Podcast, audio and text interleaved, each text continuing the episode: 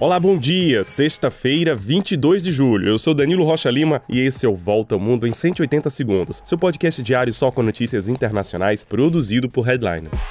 Começamos o dia com notícias da Itália, que já está em período de campanha eleitoral depois que Mário Draghi deixou o cargo de primeiro-ministro. Draghi entregou ontem sua renúncia ao presidente da Itália, Sérgio Mattarella, e o parlamento foi dissolvido. Novas eleições serão então realizadas no dia 25 de setembro. Considerado como o herói da zona euro em 2012, Draghi foi nomeado primeiro-ministro em 2021 para salvar a Itália de uma grave crise econômica e enfrentar a pandemia de Covid. Mas ele acabou jogando a toalha, apesar do apoio de maioria da população depois de disputas internas entre os partidos da coalizão de união nacional do seu governo, que se recusaram a participar de um voto de confiança no Senado esta semana. Resultado: o partido pós-fascista Fratelli d'Italia aparece como favorito para as próximas eleições.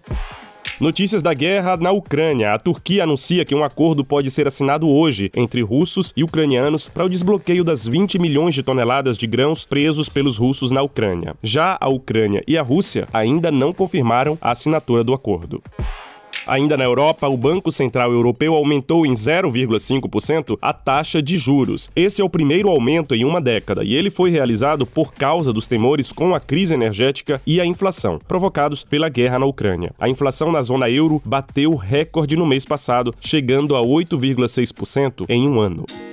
Fala pessoal, Bianca Sakai da Headline invadindo aqui para te contar que nós temos uma newsletter, o Mirante Headline. É uma curadoria finíssima do que saiu de melhor no jornalismo independente na semana. Para assinar é só acessar headline.com.br/mirante.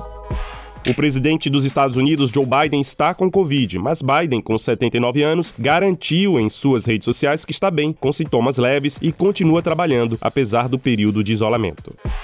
Ainda nos Estados Unidos, o Comitê de Investigação do Congresso sobre o ataque no Capitólio declarou que o ex-presidente Donald Trump deve ser considerado responsável pelo ataque de 6 de janeiro de 2021. Na oitava audiência do comitê, mais testemunhos foram apresentados contando os bastidores do dia a cada minuto. Segundo o comitê, Trump abriu caminho para, entre aspas, a anarquia e a corrupção ao incitar a invasão do Capitólio.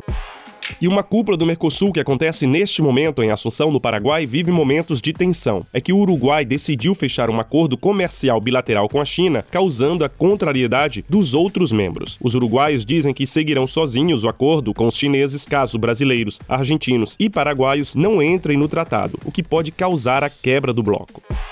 E é isso, a gente se encontra na segunda para mais uma volta ao mundo em 180 segundos. Um podcast produzido por Headline. Você encontra a gente nos principais tocadores. Um grande abraço, um excelente fim de semana e até mais.